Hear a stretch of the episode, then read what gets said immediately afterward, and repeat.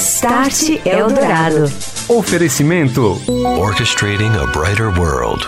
NEC. Olá, boa noite para você. Começa agora aqui na Eldorado FM mais um Start Eldorado, o último programa desta primeira temporada deste ano de 2018. Nesta edição, nós vamos te mostrar alguns dos trechos das entrevistas que levamos ao ar ao longo destas 42 edições do Start Eldorado em 2018. Temas como a transformação digital na segurança pública nas ruas da cidade, na biometria, inteligência artificial e a internet das coisas entre os nossos destaques. Você ouve Start Eldorado. Oferecimento Tecnologia NEC para sociedades seguras e protegidas. É disso que o Brasil precisa. É isso que a NEC faz. NEC há 50 anos construindo uma história com paixão, inovação e parceria pelo Brasil. Orchestrating a Brighter World. NEC. Segurança, tanto no ambiente físico quanto no ambiente digital. Como a tecnologia pode ajudar nestes processos? Nas ruas da cidade, com mais inteligência e uso de conceitos como a internet das coisas, vídeo analytics, biometria, câmeras conectadas, tudo isso. E também no ambiente digital. São milhões de transações financeiras a cada segundo. Todas elas devem ser protegidas por uma grande camada de segurança. Dados de clientes, sejam de bancos, de empresas de varejo, de operadoras de telefonia, devem ser protegidos se armazenados na nuvem. Empresas trocam centenas de milhares de informações confidenciais. Elas também devem ficar longe dos olhos dos atacantes cibernéticos. Em março, aqui no Start Eldorado, esteve presente José Vicente da Silva Filho, ex-secretário nacional de Segurança Pública e um dos maiores especialistas brasileiros neste assunto. E ele falou sobre a inteligência na segurança pública nas ruas da cidade. É, a polícia percebeu que a melhor arma que ela tem não é uma, uma pistola importada ou um fuzil. A melhor arma ainda é a informação. E a informação tratada hoje pelas modernas eh, tecnologias, ela permite muitos avanços em termos da polícia se antecipar, de estar cada vez mais próximo do criminoso e conseguir resultados surpreendentes. Essa tecnologia, por exemplo, mapeamento criminal que nós chamamos, ela é feita simplesmente com cada registro de ocorrência numa delegacia, isso se transforma num, num pontinho numa, no mapa, por exemplo. Igual a gente está acostumado a ver no Waze. Só que esse mapa tipo Waze, desenvolvido pela própria Polícia Militar, ele está nas viaturas da PM, ele está com o motociclista da PM, e nesse mapa estão esses registros. Por isso é importante que as pessoas façam o registro das ocorrências que sofreram não, não deixe de fazer. Muitas delas, inclusive, são feitas pela internet, uhum. que é mais um apoio da tecnologia para a segurança. E com esses mapas e mais uh, os registros das pessoas que ligam para o 190, só na região metropolitana são 170 mil por dia. Isso vão, essas informações vão abastecer as viaturas da, dos policiais. Então tem um tablet, é, tem um software desenvolvido pela polícia e o policial entrando numa rua do bairro, ele sabe quais são os bandidos que estão agindo ali, quantos registros aconteceram ontem, a semana passada, os mais importantes, as queixas dos cidadãos, estão todas ali para ser administradas não pelo comandante, pelo coronel que está lá no, no QG ou no batalhão, mas pelo próprio PM que está numa viatura policial. Então, esse é um tipo de avanço importante. Um outro avanço que foi desenvolvido também aqui em São Paulo foi um capitão que desenvolveu um software, ele permite câmeras que estejam nas ruas, não só a Câmara do Estado, outras que possam ser incorporadas, mediante a, atendendo alguns requisitos tecnológicos, lê a placa de veículo, checa num banco de dados para saber se o carro está envolvido num furto, num roubo, num assalto, por exemplo, e imediatamente, se estiver for o caso, alerta as viaturas num raio de 5 km. Isso sem ninguém botar a mão no sistema. José Vicente da Silva Filho, ex-secretário nacional de Segurança Pública, também falou aqui ao Start Eldorado a respeito da importância das novas tecnologias de biometria, como o reconhecimento facial, para dar mais segurança aos cidadãos. Esses criminosos mais procurados, a gente sabe que eles sempre vão retornar ao crime. Uhum. Ele sai do presídio, ele vai voltar. É muito raro você ter algum criminoso habitual que resolva procurar emprego. Então, o, o, a, o, reconhecimento facial, por exemplo, ele vai gradativamente possibilitar o encontro desses indivíduos em alguns locais. Até porque eles são sistematicamente escravos de locais. Tá? Então, em alguns locais, os tablets dos policiais, por exemplo, aqui em São Paulo, quando eles estão patrulhando alguma área, ou mesmo uma viatura da rota que tem uma circulação mais ampla, quando ele entra num bairro ou entra numa cidade, os bandidos que mais atuam naquela área vão aparecer a foto deles ali, uhum. o tipo de crime que costumam praticar. Bandidos que estão soltos, que fugiram. E aqui na capital paulista, a prefeitura já monitora a imagem de mais de 1.400 câmeras presentes nas ruas, com softwares de Video Analytics, inteligência artificial e também usando a nuvem. O secretário municipal de Segurança Urbana, José Roberto Rodrigues de Oliveira, veio ao Start Eldorado e falou sobre o projeto City Câmeras. Criamos um projeto junto com a Febraban, com a Telefônica, que deu início ao projeto City Câmeras. E nesse projeto nós recebemos a doação de uma plataforma que permitia que, as pessoas, que pudéssemos ter uh, imagens de câmeras na web, que é muito importante para a gente, na nuvem, que é mais importante ainda. Hoje estamos com 1.497 câmeras na cidade, uh, totalmente sem custo para o município. Nós estamos numa cidade que temos aí um milhão de câmeras do cidadão, das empresas, das lojas, que são importantes. O que eu preciso são imagens para poder utilizar na segurança, na prevenção, compartilhar com a Polícia Militar, compartilhar com a Prefeitura, para num primeiro momento essas imagens nós utilizamos quando existe interesse de segurança pública. Alguns pontos são pontos importantes que nós fazemos uh, o monitoramento, são uh, os monumentos uh, na cidade, os próprios públicos na cidade. Evidentemente, quando uma área vira uma área de interesse de segurança pública, ou seja, teve algum crime, algum tipo de situação que possa levar a, a uma situação é, perigosa, a gente volta os olhares. E uma cidade verdadeiramente inteligente não utiliza, claro, só as câmeras como aliadas da segurança. Muitas soluções tecnológicas já existem, inclusive as que usam as redes de iluminação pública como suporte para sensores e outros tipos de equipamentos. Eduarda Leone, do consórcio Conasa Urbeluz, esteve aqui no Start Eldorado e falou sobre iluminação pública e segurança. Por que, que a iluminação pública é associada com a cidade inteligente? Ela é o único ativo que alcança 100% do município. Então é através da luminária, da iluminação pública, onde você pode agregar qualquer outro tipo de serviço. A gente gosta de comparar a luminária como um celular, por exemplo. A gente vai adicionando os aplicativos ao celular. Então adiciona um aplicativo câmera de segurança à luminária, adiciona um aplicativo Wi-Fi, sensores de tráfego, sensores de poluição, de clima, é, controle de estacionamento e o céu é o limite. Por isso que a gente associa muito a iluminação pública ao termo de cidade inteligente. Para que a segurança, tanto em espaços públicos quanto em privados, esteja garantida, é fundamental identificar o cidadão com precisão. Para isso, os sistemas biométricos, apoiados por uma grande camada de tecnologia, são fundamentais. Você ouve Start Eldorado. Oferecimento: Tecnologia NEC para sociedades seguras e protegidas. É disso que o Brasil precisa. É isso que a NEC faz. NEC. Há 50 anos construindo uma história com paixão, inovação e parceria pelo Brasil. Orchestrating a Brighter World. NEC. Thank you. Hoje apresentamos algumas das entrevistas e temas que discutimos ao longo de 2018, agora falando de biometria e também video analytics. Esses conceitos para identificar não só pessoas individualmente, mas também situações de risco, como aglomerações. Qual a importância disso para a garantia da segurança em espaços públicos e privados? Masato Takakua, diretor de negócios da NEC do Brasil, esteve aqui e contou. Quando se fala em biometria, a gente está falando do próprio corpo. Né? E quando se fala em próprio corpo, a tendência é que uh, uh, de agora, a partir de agora, para daqui a dois, três anos, uh, nós usemos o próprio corpo para acessar qualquer coisa. Nós vamos dispensar senhas, nós vamos dispensar cartões, nós vamos dispensar até a chave física. E quando se fala em biometria, a gente está falando de diversas formas de biometria. Desde a impressão digital, que hoje a gente vê sendo utilizado para carteira de identidade, acesso a computadores, né, é, controle de acesso em prédios, uh, casas, etc., até é, é, a biometria facial, que agora está num boom. Além da biometria, é um negócio que nós chamamos de vídeo analítico né, nós analisamos determinados comportamentos utilizando imagens de, de CFTV, do circuito fechado de, de, de câmeras.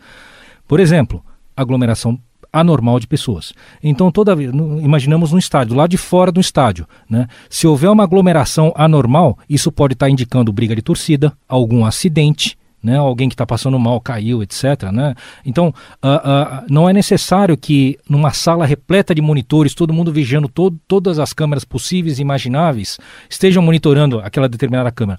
Toda vez que uh, o software detecta que houve essa anomalia, ele solta um alarme, aponta qual é a câmera que está acontecendo, ele pode inclusive voltar a gravação para mostrar para o operador, ou então já para o agente de segurança despachar para que ele vá ao local. Então, isso já está em funcionamento não apenas em estádios, mas em diversas uh, uh, áreas públicas ou até áreas privadas, né? Meios de transporte no mundo todo já utilizam esse tipo de tecnologia. A biometria também é aliada poderosa de investigações da polícia. Arnaldo Fontenelle, delegado-chefe do Instituto de Identificação do Distrito Federal, contou como isso funciona aqui é o Start Eldorado. Ela está em todas as atividades do Instituto de Identificação, desde a emissão da carteira de identidade até a perícia que a gente faz a perícia papiloscópica, perícia necropapiloscópica, perícia de reconhecimento facial. Então, a tecnologia para o Instituto de Identificação, ela é fundamental, porque o nosso trabalho foi melhorado bastante com, com o advento da, da, da informática, porque ela agiliza a busca no, no nosso banco de dados.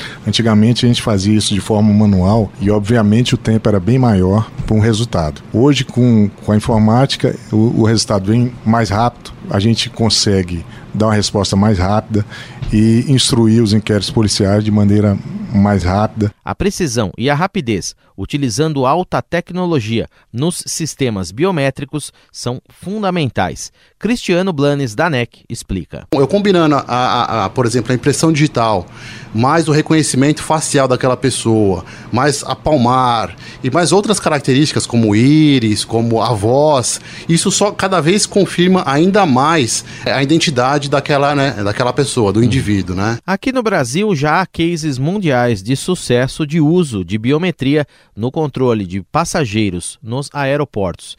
Crimes de contrabando, descaminho e também fraudes fiscais são combatidas pela Polícia Federal e também pela Receita Federal nos 14 aeroportos internacionais brasileiros com o uso de sistemas biométricos de última geração e muito precisos.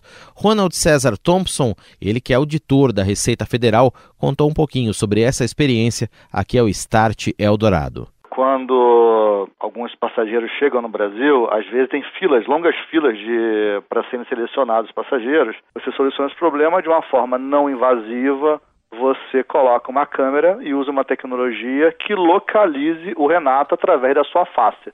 Porque afinal de contas, a face, tal qual a impressão digital, é única. E hoje é um case de sucesso mundial, né? Vários aeroportos ao redor do mundo já vieram conhecer nossa solução e vários adotaram, vários países também já adotaram o mesmo modelo de projeto que nós implementamos. Depois dos atentados terroristas, a, a consequência, uma das consequências foi que o mundo começou a se organizar para trocar informações prévias sobre o passageiro. Né? Então, o passageiro que embarca, as informações sobre os passageiros são trocadas de forma obrigatória ao redor do mundo entre as companhias aéreas e as administrações surgiram esses protocolos de comunicação e nós fazemos parte desse protocolo, de forma que nós não só enviamos, como nós também recebemos essas informações. Ao ter essas informações, nós conseguimos colocar em ordem né, de possível risco. A mesma tecnologia já é usada pela Polícia Federal, biometria precisa nos aeroportos, inclusive para proporcionar não só mais segurança, mas também mais rapidez para os passageiros, contou Rodrigo Weber de Jesus, o delegado responsável pela Polícia Federal no GRU Airport. Por exemplo, a própria questão do passaporte, em que eu vou ter uma coleta de dados biométricos, e sobretudo a utilização se dá ali nos portais de autoatendimento, que são conhecidos como e-gates.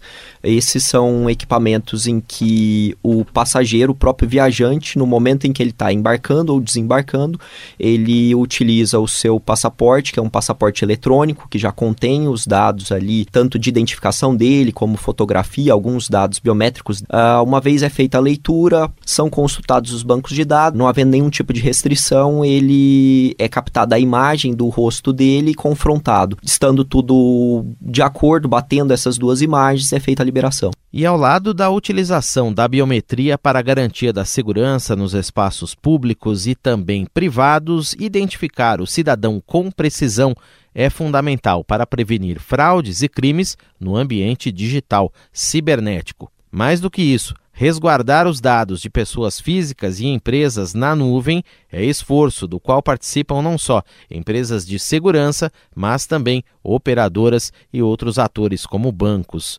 Rogério Reis, especialista em segurança da NEC, comenta. A tecnologia está indo cada vez mais para a mão do usuário né, com, essa, com o advento do, do, da internet das coisas, onde uma televisão, um, um, telefone, um carro é conectado à internet, a questão da segurança fica cada vez mais uh, crítica. A junção do, do, mundo físico com o mundo virtual, se você não tiver essa junção feita de uma forma segura, essa, uh, uh, essa junção é explosiva.